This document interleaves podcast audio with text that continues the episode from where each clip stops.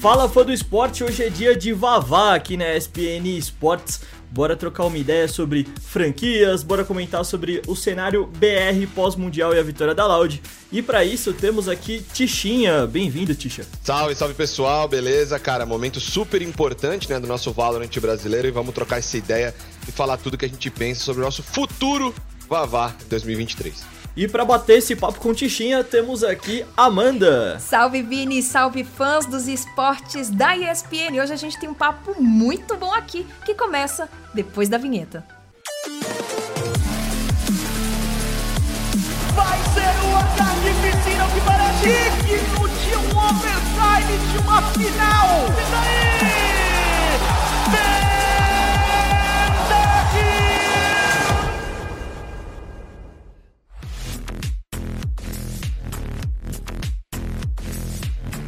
Bora então começar mais esse episódio especial, falar um pouquinho de Loud, do cenário brasileiro de Valorant, que está no momento de glória, né, Tisha? Após a vitória dos brasileiros da Loud no Mundial, o Valorant Champions 2022, a Riot anunciou mudanças no VCT, né? A gente tá falando aí do Valorant Champions Tour 2023. E para começar a aquecer a nossa conversa aqui, Tichinha, o brasileiro ainda tá festejando a vitória do Brasil. E de que forma, Tisha, você acha que o cenário brasileiro passa a ser visto agora com o título mundial da Loud pelas outras regiões principalmente, né, tendo em vista o mundial, mas também por outros aspectos, né? Nós vimos alguns times reduzindo um pouco a vitória da Loud, dizendo que foram campeões apenas por conta do erro, né, dos outros times. Como que você encara isso? É, eu acho que agora a Loud colocou o Brasil no Valorant, né? É, realmente no topo do mundo, a gente brinca, a gente fala sobre isso. É, começo de 2021 foi muito difícil para o Valorant brasileiro. Eu lembro que os times reclamavam que não conseguiam treino lá fora contra as equipes de, de, de alto nível. E a Loud mudou isso, né? Hoje todo mundo respeita o Brasil, todo mundo respeita os jogadores brasileiros. Eu acho que isso, a partir do ano que vem, com a franquia, deve ser uma, algo importante. Os times podem querer contratar jogadores brasileiros para jogar em times norte-americanos, em times do Latam, porque sabem que nós temos o potencial. A Loud dominou praticamente 2022 toda. Ela foi vice-campeã do primeiro Masters, campeã do Champions, né? Então fez um ano é, fantástico. Eu acho que vai servir para mostrar para o mundo que o Brasil não tem só audiência, o Brasil não tem só festa. Aqui tem muitas pessoas que trabalham, tem muitos jogadores muito bons que podem jogar aí no nível mais alto do mundo. E aí, ele vem pra cima! Minha nossa, aspas! O que é que você fez? Tichinha, aproveitando, a gente teve também dois times meio que batendo na trave para entrar nos playoffs aí. A gente teve a NiP lá na Islândia e a Fúria agora na Turquia. É, cara, como é que você acha que. Uh, bom, qual é a sua visão sobre os outros times BRs chegando para um competitivo internacional? E como é que você acha que as outras regiões estão olhando para o restante do Brasil, assim, além do, da line da Loud? É, é, complicado falar sobre a NiP e a Fúria, né? Porque a NiP principalmente ficou a quatro rounds de vantagem de classificar e faltou, não sei se foi uma experiência, se faltou um pouco do Saci do Sadak ali, sabe, do que eles têm para esse time fechar. E a Zeta, que eliminou a NiP lá na Islândia, foi top 3. Né? Então a NiP acho que poderia ter ido ainda mais longe. E a Fúria também fez um campeonato, pô, começou arrebentando a DRX e aí tomou uma virada. Então acho que o que o Saci e o Sadak fizeram na Loud foi um pouco que faltou para o resto dos times brasileiros é, conseguirem resultados melhores nesse ano. Mas eu acho que o DGzinho, por exemplo, se destacou muito. Eu vi muita galera lá de fora falando sobre ele, o QCK, o Xande, super bem elogiado. Então eu acho que mesmo os outros times não indo bem, nós colocamos nomes dos nossos jogadores lá fora. Mostramos que temos mecânica, tem jogador inteligente, que tem jogador forte. Então acho que aos poucos a galera tá começando a respeitar um pouquinho mais a gente. Jogador, encontrou mais um, olha a casa caindo, é, Isso. é, busca o terceiro, já viu mais um, pancada, a casa cai, e a Loud vence o round! Ponto no Brasil! Sobre a trajetória da Loud, né, na coletiva de imprensa, o Vini Amado, que tá aqui falando com a gente, né, o nosso repórter da ESPN, ele perguntou ao Saci o seguinte, o discurso dele de campeão o Saci disse que gostaria de trabalhar para que os times brasileiros ocupassem essa posição novamente, né? E que o cenário do Brasil crescesse como um todo. Sendo assim, também continuando nessa pergunta, o Vini continuou perguntando de que forma ele, o Saci e a Laude como um todo podem colaborar para que isso aconteça. E o Saci respondeu de que, abre aspas, é uma questão de tempo e que os times brasileiros melhoraram do primeiro para o segundo semestre. Tichinha, é uma questão de tempo para a gente ver os times crescerem ou falta algo que a Laude talvez teria encontrado? Eu acho que a Laude encontrou esse algo muito cedo. Né? Se você pensar no projeto da Laude, o time foi criado em janeiro. O time não jogava junto. Tinham dois jogadores, um 16 e um 17 anos, que nunca jogaram nada na vida, sabe? É... E aí, no primeiros dois, três meses, os caras já estavam sendo vice-campeões do Masters. Eu acho que a Loud encontrou esse, esse fator muito cedo, mas isso foi bom, porque eu acho que agora eles podem espalhar isso pelo Brasil. É, os treinos contra a Loud vão ser melhores, os times estão se espelhando no que eles fizeram. Então eu concordo com o Saci. Eu acho que agora que eles já descobriram, que eles mostraram meio que a fórmula do sucesso, é questão de tempo realmente para todo mundo aprender, para todo mundo entender, para todo mundo evoluir. Principalmente para os jogadores brasileiros, eles têm agora um espelho tão próximo deles. Pô, os caras da Loud estão jogando ranked brasileira todo dia, estão treinando contra eles todo dia. O espelho tá ali do lado.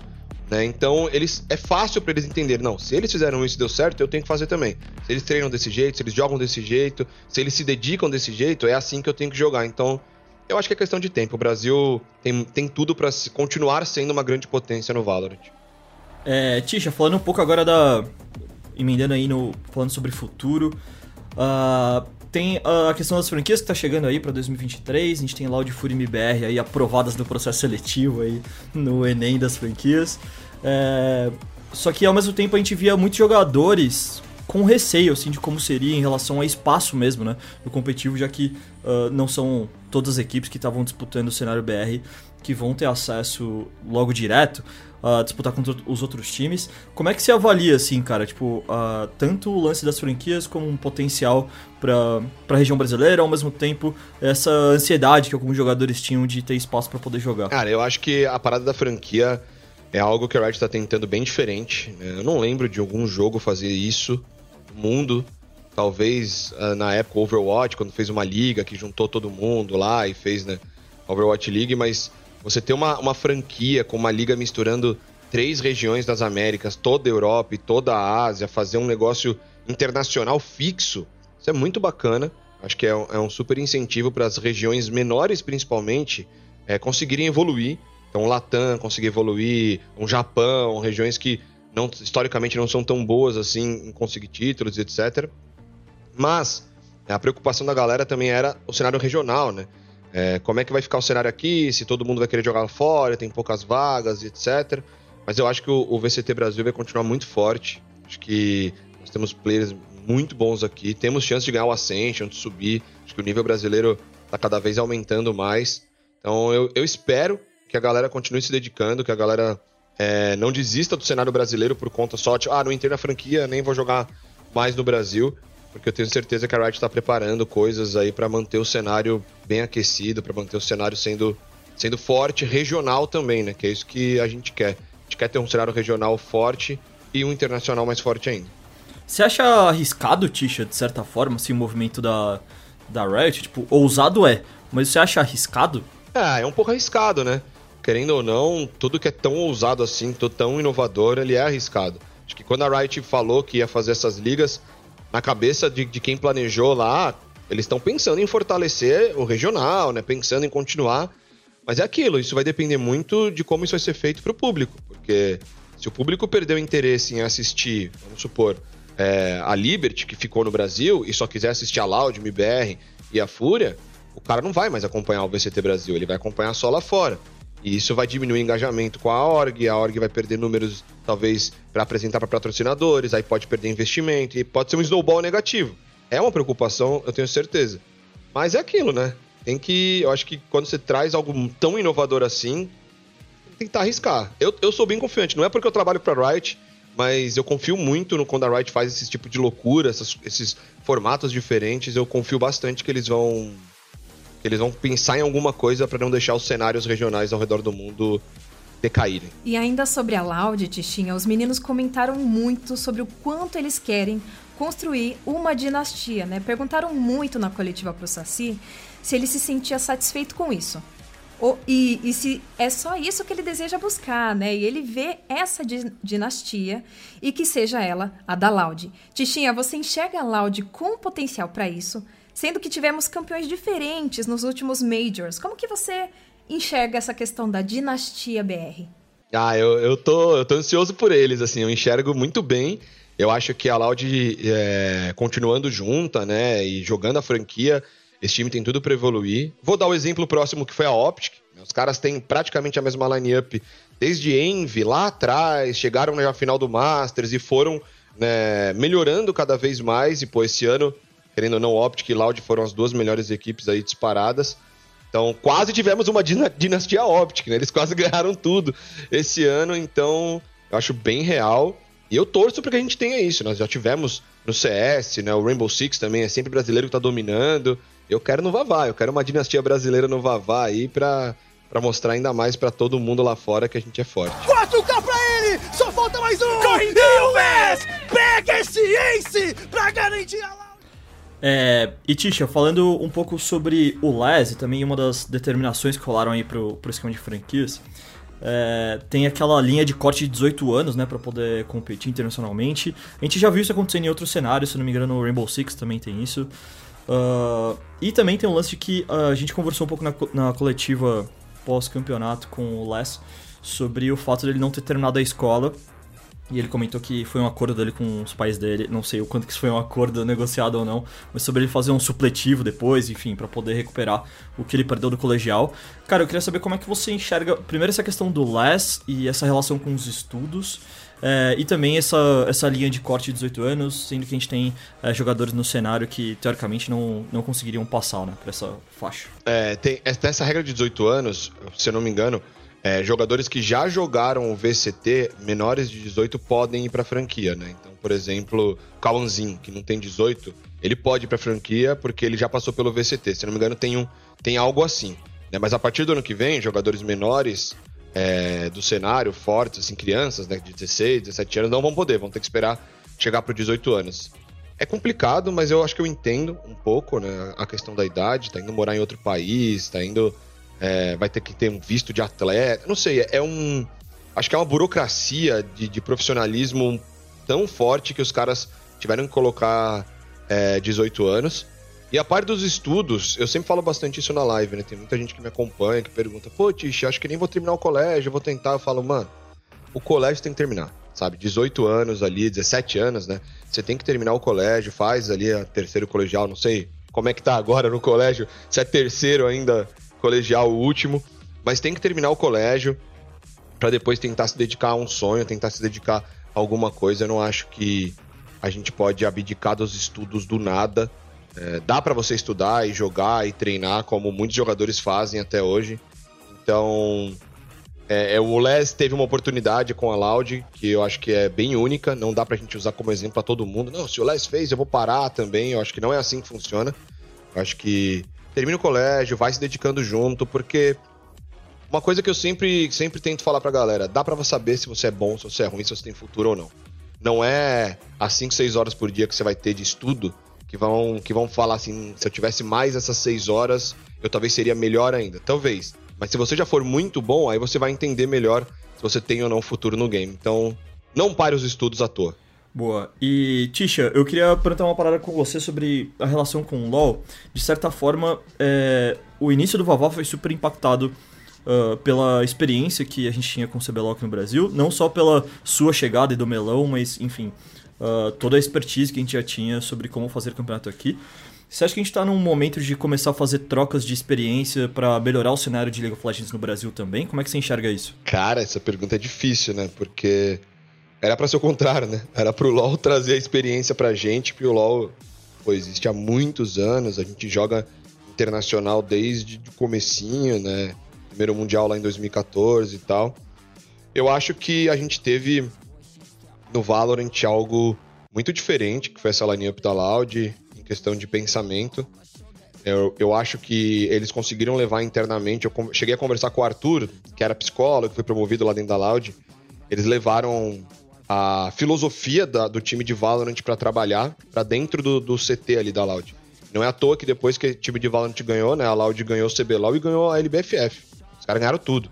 Né? E teve um impacto na, na mente ali das, da equipe por trás. É, então eu acho que é sempre válido essa troca de informação, essa troca de ensinamentos. O problema pro LoL, cara, é que o LoL existe há muito tempo, então já tem raiz, né? É sempre difícil você mudar, às vezes, pensamento, mudar postura de um jogo, de uma comunidade ou de, jogadores que já tem algo muito enraizado na forma de pensar, na forma de trabalhar. Então, eu acho que tem que acontecer, mas acho que é, é um pouco difícil também. Se você tivesse carta branca, Tichinha, para poder uh, mudar Nossa. algumas coisas no LoL em relação à experiência que você tem vivido, que você tem observado cena de Vavá, tem alguma coisa que você imagina, tipo, cara, isso aqui tem que ter, isso aqui precisa acontecer de alguma forma? No LoL, cara, eu acho que o LoL precisaria montar um super time, é, tentar montar, pegar os cinco melhores jogadores disparado. Eu acho que já tentaram algumas vezes, mas nunca conseguiram e, e fazer um bootcamp de 3, 4 meses lá fora, assim. Tentar ficar muito tempo lá fora. Sabe, o Mundial acabou, nós estamos no mês de setembro, tem time que vai ficar sem jogar aí até, é, sei lá, até janeiro, fevereiro, para até começar né, primeira etapa do CBLOL no que vem. Eu acho que se eu tivesse carta branca, tivesse grana, um projeto, eu faria isso. Eu levava um timaço, ficar quatro meses lá fora, arranjaria treino com os melhores do mundo, me dedicaria o máximo possível, porque talvez seja uma experiência que nenhum time teve. Esses bootcamp de 15 dias, de 10 dias, a gente já viu que não dá certo. Inclusive, essa foi uma das bravas que você lançou no seu Twitter ontem, é, né? então. Enquanto a galera tava comentando sobre a estreia da Loud no Mundial, né? É, então, eu falei sobre isso porque, sei lá, eu, eu tô, tô, tava pensando em ideias aqui, né, pra, pra jogar. Posso, pode ter sido uma ideia ruim, mas eu sei que tem a questão do meta. Muita gente falou, pô, mas o meta no LoL muda muito. Aí o cara vai treinar e vai voltar. Mas eu acho que a gente não perde pro meta, né? A gente viu o jogo da Loud, o primeiro desse Mundial. É, fez uma comp errada, beleza, mas perde muito na decisão, toma duas, três decisões erradas, afobadas, sabe? Perde muito na cabeça, eu acho, no conhecimento. E isso é uma coisa para mim que o Bootcamp, a troca de informação com os melhores do mundo, coisa que a Loud teve um pouco no Valorant, né? Ajuda desde o começo, assim. Tá no último segundo! meu Deus! Meu Deus! Meu Deus! máquina! E se você pudesse resumir numa única palavra o atual cenário de Valorant no Brasil, qual palavra seria? Uh, explosivo. Uau, explosivo. Explosivo. Muito bom. Então a gente encerra aqui mais um episódio do nosso podcast Multiplayer ESPN. Muito obrigada, Vini. Muito obrigada, Tichinha. E Tichinha, você tá mais do que convidado para outros podcasts aqui na casa. Que é isso, obrigado vocês pelo convite, foi um prazer aqui trocar essa ideia com vocês. Quando quiserem falar de Vavazinho, só me chamar que eu tô disponível. Muito obrigado para você que ouviu até agora. Se você quiser continuar acompanhando novidades e notícias relacionadas a Valorant e outros cenários de esportes, segue a gente lá no Twitter em ESPN Esportes BR e também no Facebook. Mas aproveita e segue todo mundo da ESPN Brasil aí, beleza? Segue a gente em ESPN BR no Twitter e também no Instagram, que você vai conferir muito mais do que esportes. Valeu, Foda Esporte, até mais! Forte, toma paranoia, vem pra cima dele! Aonde? Aonde? É campeão do Champions!